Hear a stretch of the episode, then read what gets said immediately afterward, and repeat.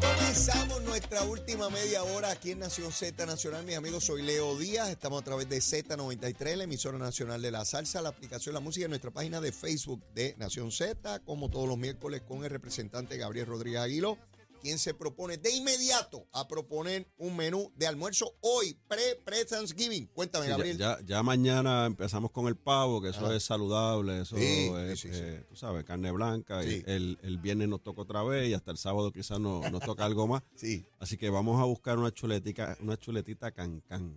Ya, rayo, Gabriel, pero, pero, Ah. pero ven acá. te- te- No, pero Este vamos hombre- este duro, porque no si, sabe- no, si mañana, si mañana es feriado. pero tú no sabes declarar Ma- la paz y mañana te, mañana, blanca. mañana te puedes es- levantar a las 11 de la mañana, Pero tranquilo. qué barbaridad. Una- este hombre eso- anda con una M60. Mira, en vez de proponer una banderita no, que- blanca, que- dice, mira un sandwichito. ¿Qué, qué? Una chuleta, Chuleta can- cancán, ¿con qué va eso? Con tostones, tiene que ir con Con tostones.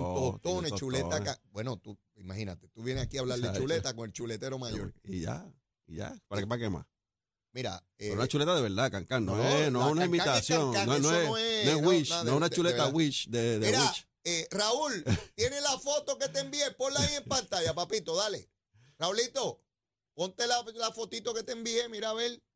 Ah, yo creo que Raúl este, se fue con los panchos. No, Bueno, no y eso hay que bajarlo, pues ya es feriado, ya es feriado. A ver si, si Raúl se acuerda de poner la foto. Mira, llámate, Emanuel, llámate a... Ahí está, mira, ahí está la ¿Dónde foto. está? No la veo, no la veo. Mira en pantalla, mira en pantalla. Ahí hay un arroz con beef, con papa. ¿Ustedes saben quién preparó eso? El miércoles de la semana pasada, Gabriel Rodríguez Aguiló. Ustedes recordarán que él propuso de almuerzo Sí. arrocito blanco, corn beef, con mucha papa y nos dijo, nos advirtió, nos amenazó con que si no lo encontraba en algún negocio, él lo iba a hacer. Pues ¿saben qué? A media tarde Le envió foto. esa foto y me dijo, Leito, no lo conseguí, pero lo preparé. Le metí a dos manos. Oiga. No, no, yo le metí a dos manos. Si Gabriel, Lo que pasa es que ahí dentro, ¿sabes lo que está escondido ahí dentro? ¿qué verdad? hay? Hay pedacitos de tocino. Ahí debajo. Ahí debajo está. Ahí te, Ah, lo- mira te los encuentras en el camino. Mira para allá. O sea que tú vas explorando y ¿Qué, encontrando. qué? Olvídate de eso. Mira para allá. Pues ya ustedes ven, Gabriel Rodríguez Aguilo, mire, cuando lo vean en las actividades, es más, cuando los inviten, hagan lo siguiente. Lo que usted quiera comer, usted le dice, Gabriel, te queremos acá en el pueblo nuestro, donde sea. Voy, voy, voy. Y queremos que nos prepare tal. Le tienen que tener los ingredientes, pues no iba a ir desde donde esté con los ingredientes, pero usted le tiene, lo entretiene allí y él le va a cocinar lo que usted pida. Y si es un barbecue, más todavía. Ahí está, ahí está. vuelta y vuelta y vámonos. Así es que mire, las actividades con Gabriel Rodríguez Aguiló no son como Voy otros candidatos que son esmayados y uno ahí bendito. No, yo no voy, yo no, yo no voy a, yo no voy a abrir el caldero. Yo voy a echarle la cosa que está dentro del Ahí caldero. está, No, ahí está. caldero, no. Compromiso hecho. Así que la actividad de Gabriel Rodríguez Aguiló, mire, uno sale como timba. Sí, Bien y chévere. ho- Hoy es cancán con tostones y si tú ves- y a chévere tú sabes lo que viene detrás. Bueno, eso es Ah. hachero, pero como el que está aquí, cha- chamo, Chamo, dispa- dispara, cha- dispara. chamo dispara otra. Dale, chamo, ¿con qué bajamos eso? Dale, dale, dale. Mira, eso, ya que, ya que este hombre arrancó duro, Ajá. como si mañana no fuésemos a coger otras alturas. Ah, muchacho, mañana. ¿sabe? Pero Sí. al parecer él se va duro desde hoy, así que Ahí está, ahí está. Sí, mañana ahí es feriado, mañana es Ah, feriado. seguro, sí. mañana nos levantamos a la hora que Sí, sea. Seguro. Eh. Ah, eh, mañana hacemos como Natal. Natal, nos levantamos tarde. Mañana imitamos a Natal, nos levantamos bien tarde. Mañana vamos a estilo natal. Ese es el vago mejor pago que hay en Puerto Sí. Rico, Natalito. A esta hora de estar babiado, todavía no se ha levantado. ¿Qué va a hacer? Ese pájaro duerme, duerme que se acabó. Mira, este Gabriel, la Junta de Supervisión Fiscal dice que las enmiendas aprobadas en la legislatura y que aparentemente el gobernador va a firmar sobre el, eh, el área contributiva, que atentan contra el plan fiscal y que eso no debe ir. El gobernador dice que la Junta se deje de gusanga y que hay que ir para adelante con estos alivios a la clase media. ¿Por dónde Bueno, lo, lo mismo dijo la Junta cuando llegó a Puerto Rico, que había que sacar cerca de 300 mil personas de la reforma de salud. En ese momento Ricardo Rosselló como gobernador y nosotros le dijimos que no en la legislatura. No lo sacamos y, y hoy estamos con un presupuesto balanceado, Sí. no eh, saliendo de la quiebra. De hecho, Ujú. con un plan de ajuste de la deuda aprobado, ya eh, aplicado. Eh, la Junta de Control Fiscal quería recortar las pensiones porque decía que si eso no se hacía no íbamos a poder salir de la, de, de la, de la quiebra y había que pagar la deuda Ah, y que eso había que hacerlo por obligación. Tatito lo incluyó en el plan de ajuste de la deuda, nosotros le dijimos que no. Me acuerdo que fuimos a una reunión en el centro de convenciones, todavía estaba Yaresco en Puerto Rico, y los convencimos de que no era necesario. Y así ocurrió. O sea, la delegación del PNP y el gobernador nos paramos de frente protegiendo las pensiones de nuestros retirados y nada ocurrió de lo que dijo la Junta. Y en esta ocasión es lo mismo, Leo.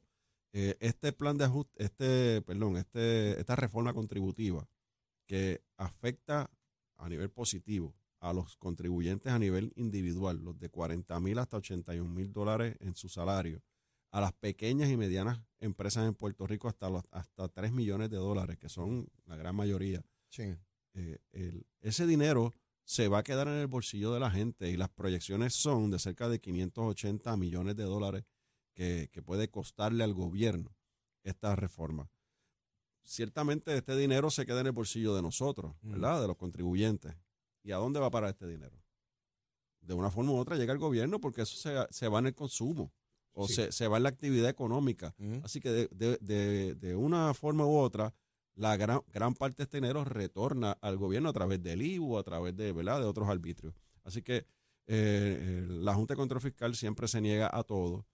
Nosotros y el gobernador de Puerto Rico, Pedro Pierluisi, va a dar la batalla. Yo hablé, tuve esta conversación con él en estos días. Mm. Él va a dar la batalla y, y, eh, esa es su reforma, ¿no? Sí sufrió unas enmiendas en la Cámara, pero esa es su reforma y eh, yo espero que al final del camino, por el, por el bien de la actividad económica de cara al futuro, para aliviar el impacto que hemos tenido por la inflación luego de la pandemia, la inflación no en Puerto Rico, a nivel mundial, nosotros podamos tener esta reforma aplicada ya desde este año contributivo. O sea que en- cuando en abril se radiquen las planillas, uno pueda ver ya ese impacto de esta reforma. A eso es lo que aspiramos, por eso le votamos a favor y por eso el gobernador eh, la va a firmar. Vamos a ver si este periodo que tiene el gobernador de 30 días en ese, en ese espacio se logra un acuerdo con la Junta de Supervisión Fiscal y se le puede dar Yo, paso yo- a este yo libro. tuve múltiples con- eh, eh, conversaciones con el secretario de Hacienda en el proceso de aprobación, ¿verdad? Porque nosotros actuamos en la Cámara basada en, basada en la información que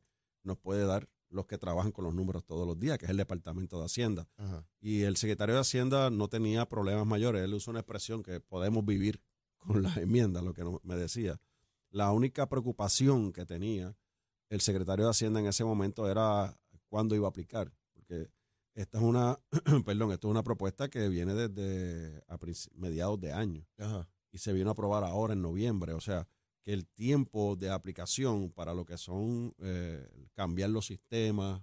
Eh, para poder aplicar lo- los beneficios contributivos, pues es muy poco. Sí, porque hay que dejar claro aquí que esto no es una cosa prospectiva. Esto ya en abril, cuando usted rinda Para las este año, contribuciones de sí. todo este año natural que concluye el 31 de diciembre, ya le van a aplicar esas nuevas tasas. Correcto, correcto. ¿verdad? Y esa, fue- esa fue mayormente la discusión que hubo en cuanto a cómo el Departamento de Hacienda iba a, a aplicarlo ahora, eh, en abril, ¿verdad? Que es donde se Claro. comienzan a radicar las, la- o se radican eh, la fecha límite para radicar las, plan- las planillas. Pero eso se pudo superar con un lenguaje que se le incluyó en la vigencia.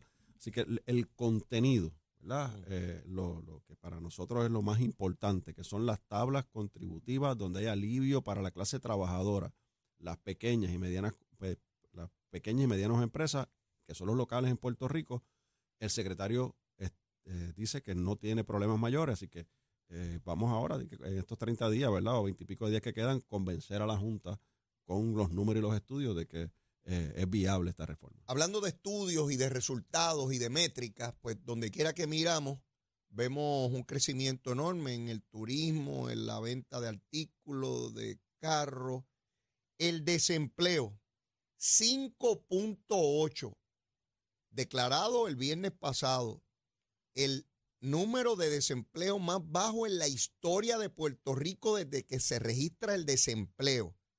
Y yo me pregunto todos los días, ¿vamos por buen camino o por mal camino? ¿Cómo rayo uno puede explicarse que alguien en su sano juicio, ¿verdad? Si está en su sano juicio, puede argumentar que se va por mal camino cuando todos, absolutamente todos los indicadores que se han utilizado históricamente para medir el progreso económico, federales, estatales, de instituciones privadas, todos dan una vertiente extremadamente positiva luego de salir de una quiebra, porque no es que veníamos de bonanza para ver cómo sigue la bonanza, es la pujanza económica. ¿Cómo rayos se puede argumentar que se va por mal camino cuando se están registrando números históricos en la baja de desempleo? Dos cosas, Leo. En primer lugar, si se hace un señalamiento en contra de toda esa evidencia que está ahí, ¿verdad? Que es incuestionable, porque si no tuviésemos a los expertos y analistas Oh, cuestionando esos números. Así es. Son incuestionables. Hay una actividad económica real. de hecho, los esconden, no los publican. Ah, hay, no, no están las hay- primeras hay una planas. actividad económica real, hay una necesidad de contratar empleados real en todos los sectores. O sea, eso quiere decir que hay trabajo, Mm. hay- eso quiere decir que hay actividad económica.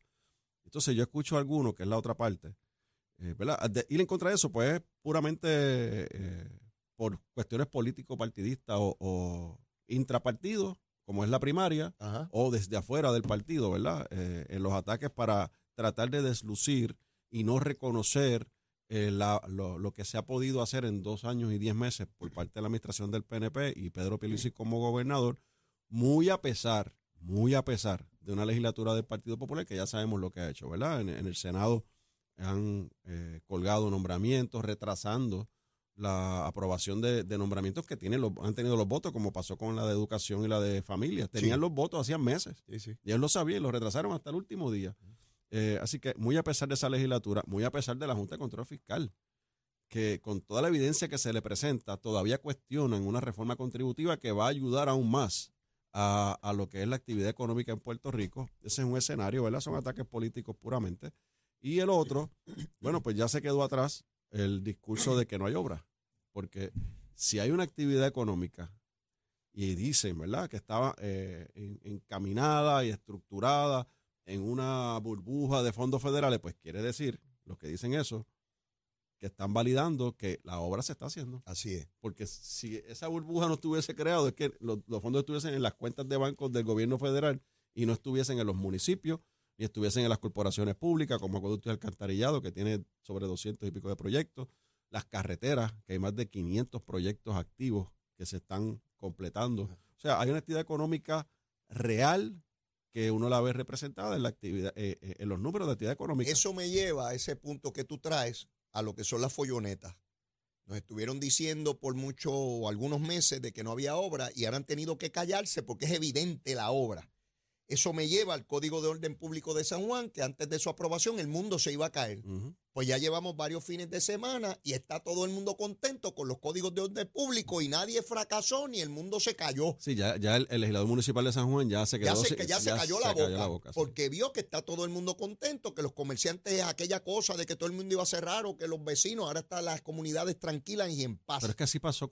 Mira, Leo, cuando nosotros aprobamos la ley que prohíbe fumar en espacios cerrados, que Ajá. prohíbe fumar en los casinos, en los restaurantes, en las discotecas, en esa discusión, yo me acuerdo, y de hecho, Terestela, la que está corriendo ahora en San Juan, que era la secretaria, de, la directora ejecutiva de turismo, ¿Qué decía? ella estaba en contra de esta ley porque ella decía que los casinos iban a cerrar, que iban a colapsar, que los hoteles no iban a poder con este empuje porque no iban a poder ejecutar la ley, la gente no iba a ir a los hoteles, ni a, a- ni a las barras, ni a las discotecas, ni a los restaurantes, ni iban a ir a, a los casinos.